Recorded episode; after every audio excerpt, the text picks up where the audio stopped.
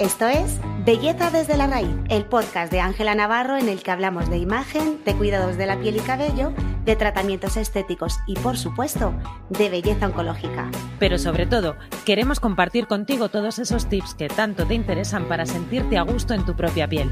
Un podcast producido por Bea Guerrero y Mergil que le ponen mucho amor y humor a esto de la belleza. Pues nada, Marta, bienvenida a Belleza desde la raíz. Hoy em, te tenemos aquí, Marta, para, para como especialista eh, de lo que tú eres. Es la micropigmentación y microblading, que también hay un poco de, duda con respecto todavía a, qué es Pero aquí, aquí las vamos a aclarar. Efectivamente. Aquí esa duda ya. Totalmente. Porque para poner en contexto a quienes nos estén escuchando, tú trabajas desde hace ya tiempo, que yo he visto los resultados y es espectacular siempre lo que haces.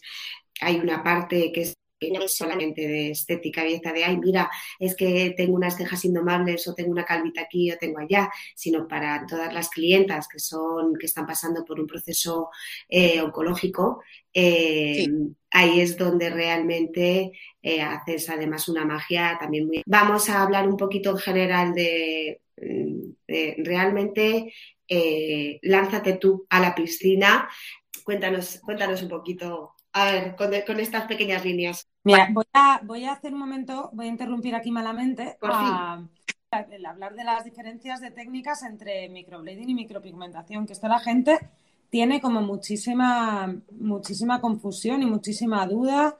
Y de pronto hay una temporada que uno se pone de moda y es el mejor, y lo siguiente, ¿sabes? Esto va muy por temporadas y lo que, lo que se lleve en Instagram. Entonces, Marta, cuéntanos un poquito, por favor, las diferencias tú bueno, al final, eh, cualquier tratamiento, tanto como de micropigmentación como de microblading, consiste en. Eh, es la misma técnica utilizada con diferentes instrumentos para hacer lo mismo, que sería implantar pigmentos a nivel dermis superficial.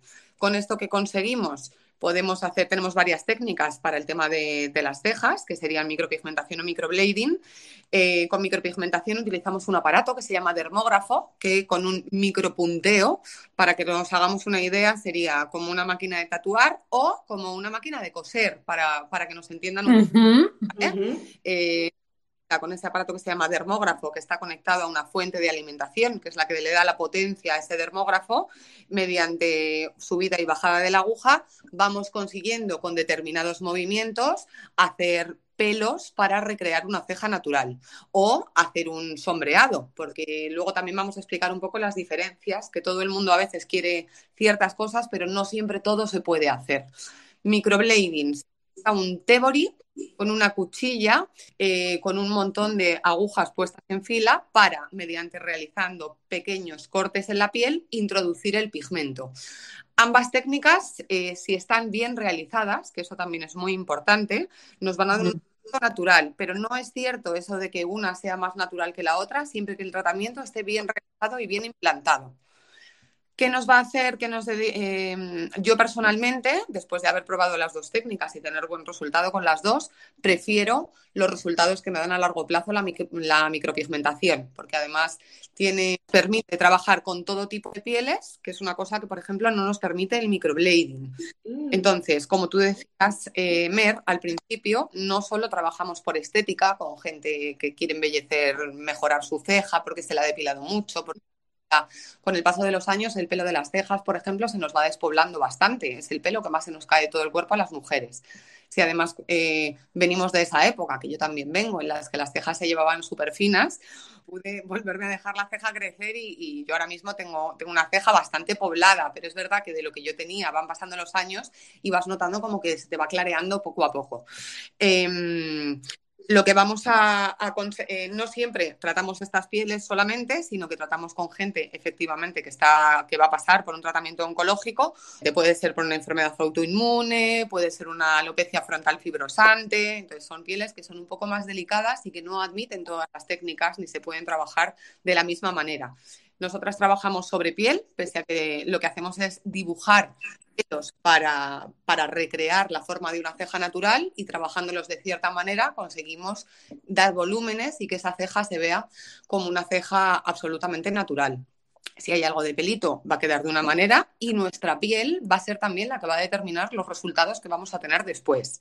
Por ejemplo, cuando una cuando una persona tiene mucho, mucho pelo en la ceja, como sería mi caso, que, que Bea me conoce, eh, una ceja súper poblada y tengo una piel más bien grasa, en mi caso, que sería simplemente para rellenar pequeños huequitos, pese a que todo el mundo se centra en el pelo a pelo, a veces cuando hay mucho, mucho pelo y la piel es grasa, la mejor técnica sería hacer un sombreado de cejas, que no tiene nada que ver con cejas que a veces vemos como pintadas con rotulador. Que da un es otra cosa, sí.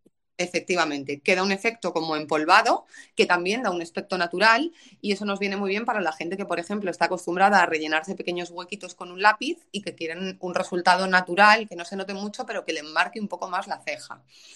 Eh, nos va a explicar un poco el tipo de piel que tenemos eh, y lo que queremos conseguir.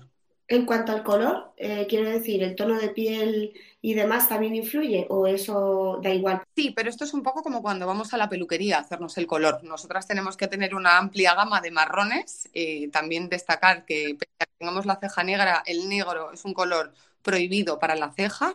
El negro solamente se utiliza cuando trabajamos el eyeliner.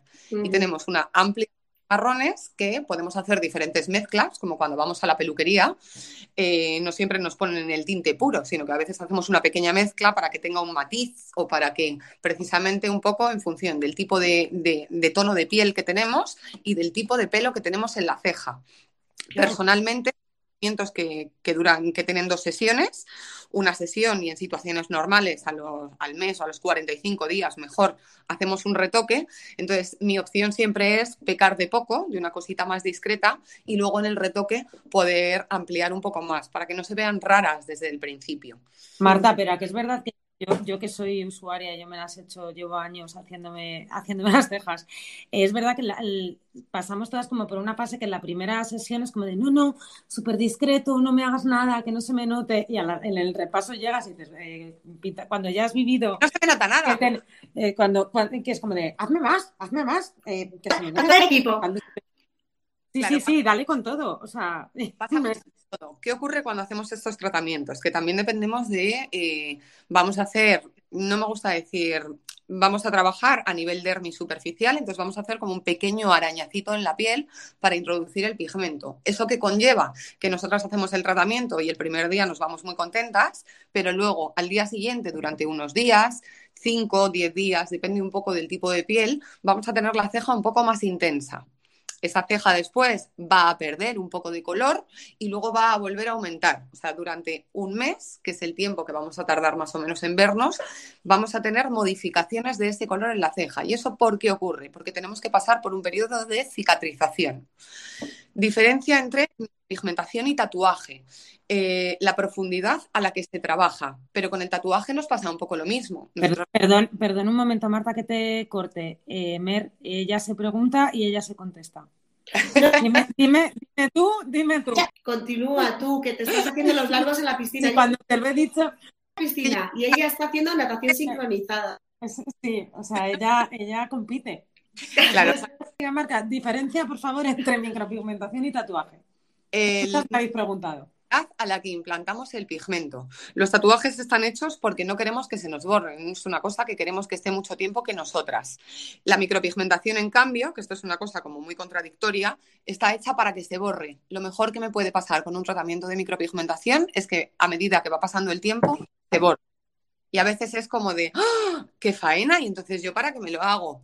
Em, los tatuajes, si tenemos tatuajes o si hemos visto tatuajes de algún amigo conocido, vamos a ver que se modifican de color la mayor parte de las veces, salvo en gente que sea blanca con un fototipo 1, que eso aquí, por ejemplo, es una cosa un poco más extraña, porque al final nuestra piel nos hace de coloreado con el color.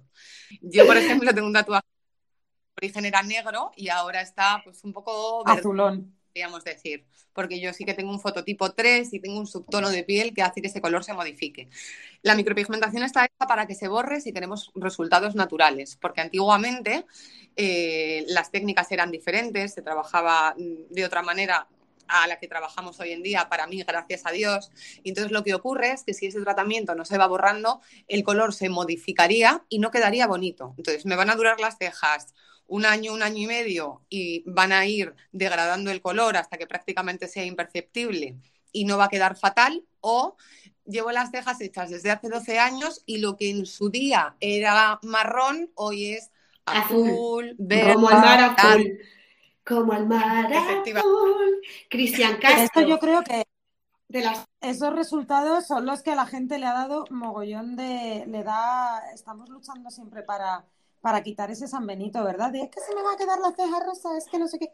Eso no... claro, son técnicas de hace un montón de años, pigmentos de hace mogollón de años también, que, que, claro, como todo ha ido evolucionando, la técnica, los dermógrafos y las, y las tintas que se utilizan. Pero aquí también vamos más allá. Esto es una profesión en la que necesitamos una formación constante. Por eso también es verdad que los tratamientos no son extremadamente económicos. Desgraciadamente sigo viendo mucha ceja azul, pero eso viene por dos cosas, o porque le falta formación al técnico que ha realizado ese tratamiento, mm. o porque se ha implantado en una capa más profunda de la que se debe. Mm. Es decir, se puede hacer un tatuaje si el tratamiento no se realiza correctamente en esa dermis superficial, sí. Madre mía. Es que es muy como en todo el otro día lo hablábamos también hablando de medicina estética, cómo es de importante el para, para los temas de estética o si sobre todo mm, cosas que te van a durar un año y medio en la cara, el, buscar buenos profesionales y, entender que cuando se cobra un precio es por algo, o sea, es porque unos controles de calidad, una formación continua, una actualización de máquinas, una, todo eso mm, cuesta mucho dinero para los profesionales que, lo realizáis. Entonces, estamos viendo a mucha gente muchas veces a la que, a la que hay que mandarle a un, a un tratamiento de eliminación con láser.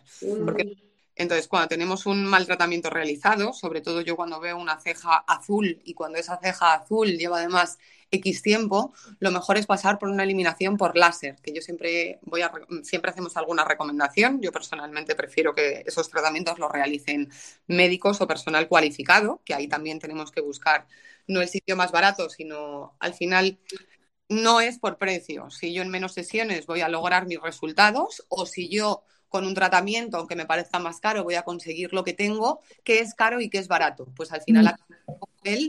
eh, yo prefiero una cosa que me cueste un poco más, pero que me quede bien y que a la larga no me genere ningún problema. Entonces, hay otra cosa que yo también digo, que mis, mis tratamientos no es solamente que se vayan contentas el primer día, sino que el día de mañana no se arrepientan de haberse hecho las cejas, que creo que es como súper saber cómo, cómo va a envejecer y cómo va a ir evolucionando eso que hemos hecho hoy.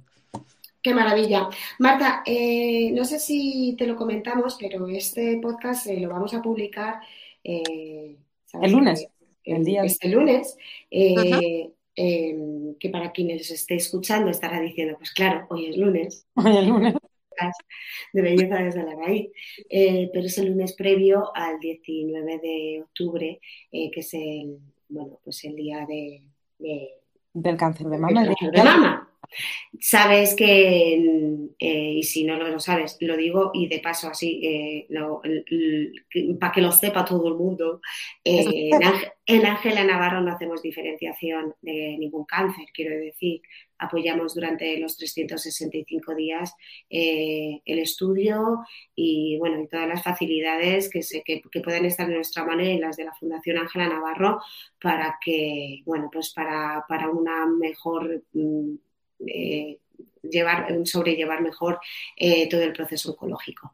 Eh, y evidentemente todas las personas que pasan por el Salón de Ángela Navarro, que están pasando por un proceso oncológico, a nosotros no, no es que nos dé igual, pero quiero cáncer otro, no hay diferencia de tratamiento para en nuestro caso. Pero sí que en el tuyo, aparte de la importancia de lo que hablábamos de las, eh, de las cejas, que quiero hablarte de cómo es el proceso de micropigmentación o microblading eh, de diseño de cejas en una persona que va a perder el cabello y el pelo del cabello.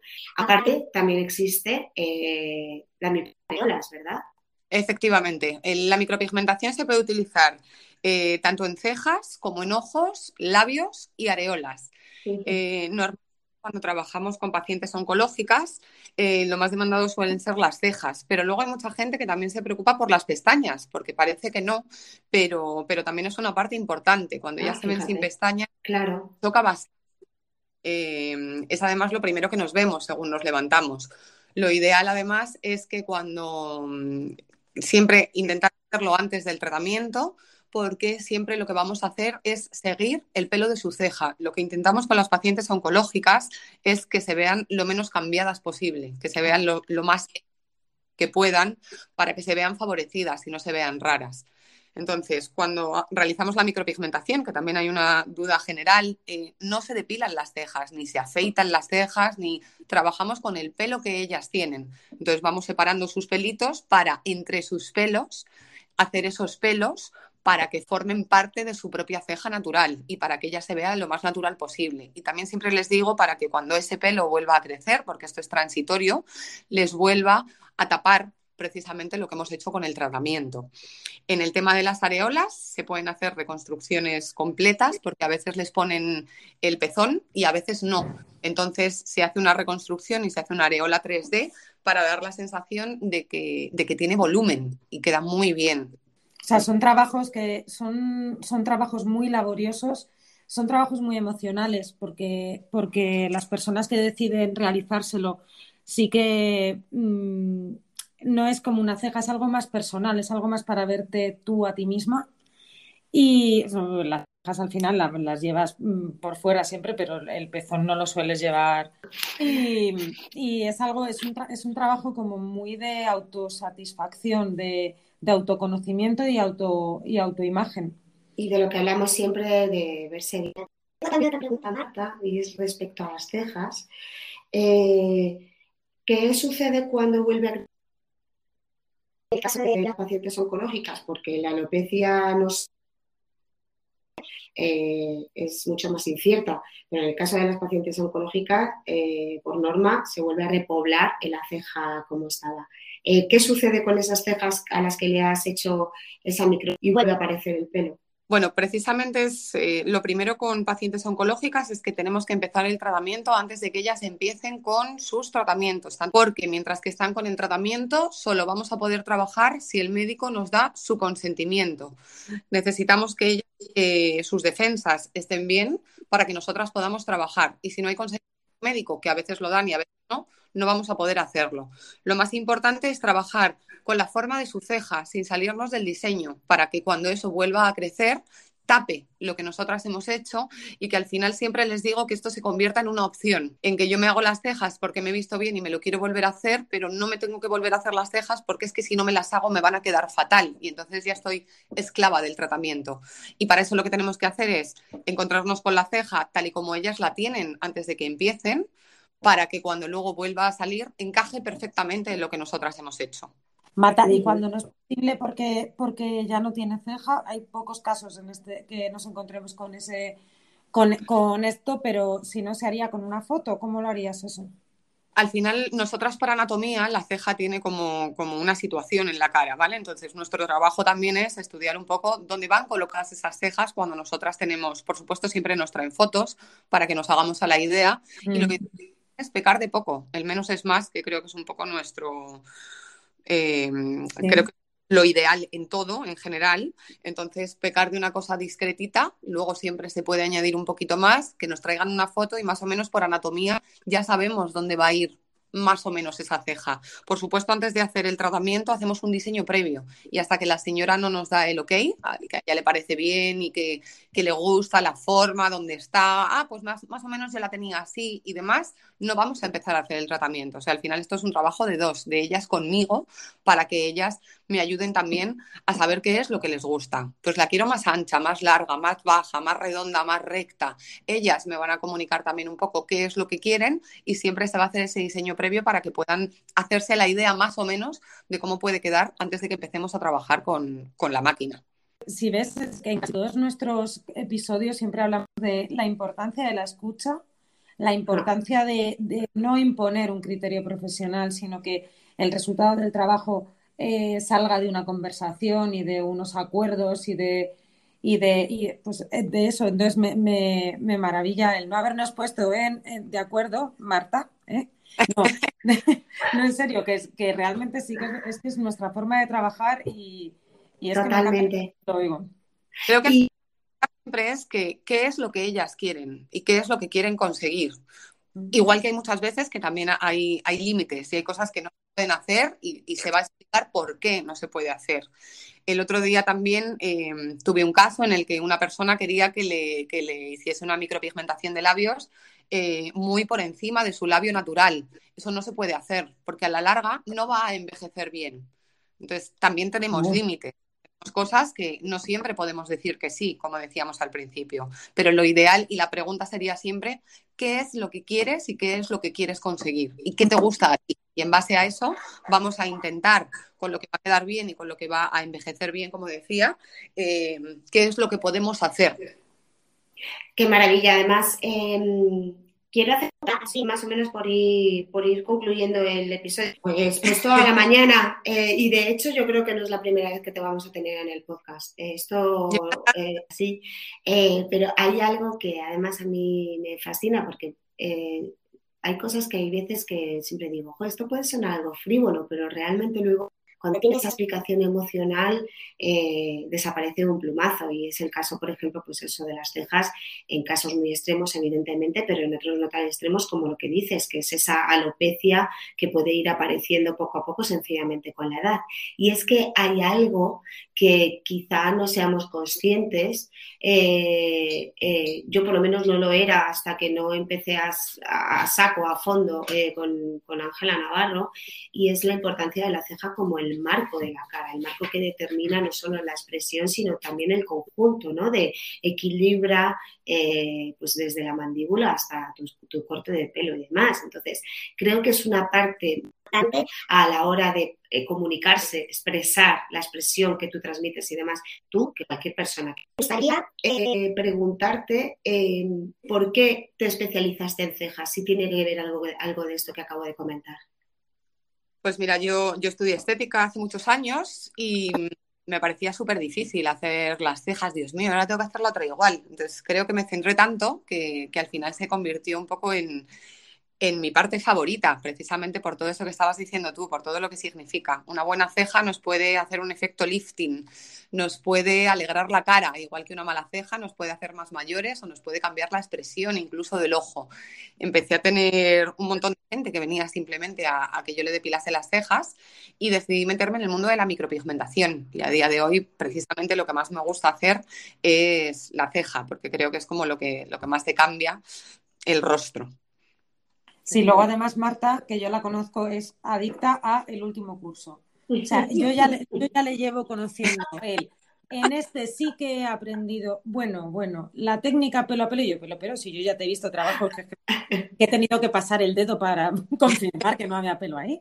No, pero este es sea, es, es la, yo creo que es de las personas que conozco que más, más, más invierten en su propia formación y en, y en perfeccionar la técnica y en, y en lograr unos resultados espectaculares de, vamos, pues eso, desde que empezó a depilar las cejas y no le salía, pues ahí empezó. Una qué gusto, Marta, qué bien, qué, qué, qué maravilla. Esto es algo que además siempre en Ángela Navarro, siempre, porque la, el alma mater eh, es siempre que quien, quien lo dice, la primera, ¿no? De, Aquí la clave está en la formación, formación. Les digo que además creo que es una responsabilidad muy grande que alguien me preste su cara para que yo haga el trabajo y, es una cosa que se va a ver mucho. Entonces, es una responsabilidad muy grande que conlleva, bueno, pues ciertas cosas. Necesito intentar aprender todo lo que pueda para dar lo mejor de mí en cada uno de mis tratamientos, porque a mí lo que me interesa es que se vayan contentas.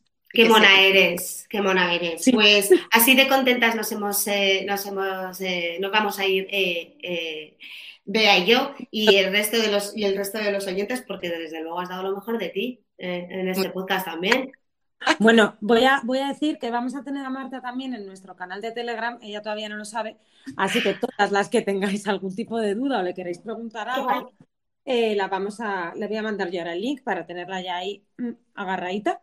Y todo el que tenga alguna duda o algo que, que le quiera preguntar, que se sienta libre de utilizar nuestro, nuestro patio de vecinas. Nuestro patio de vecinas, tenemos un grupo de Telegram, Marta, donde eh, no solo actualizamos cada vez que publicamos un nuevo episodio, sino que, bueno, pues tratamos eh, nuestros temas, consultas, eh, charloteo, lo que, lo, que, lo que quiera la persona que esté dentro de ese patio de vecinas. Así que mm, serás muy bienvenida y al resto de personas dejaremos el link aquí para que te pregunten todo lo que te quieran preguntar, ¿te parece?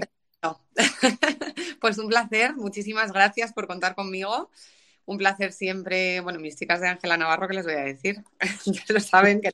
Pues es, pues es familia, pues es lo que acabamos siendo todas aquí. Pues la familia Ángela Navarro. Y muchísimas gracias, de verdad, a las dos. Y espero que, que, hayamos podido resolver alguna dudita. Y si no, ahí me tenéis para lo que necesitéis. Seguro, Marta. Muchísimas gracias, de verdad. Os mando un besazo enorme a las dos. Una. Adiós. Gracias, hasta luego.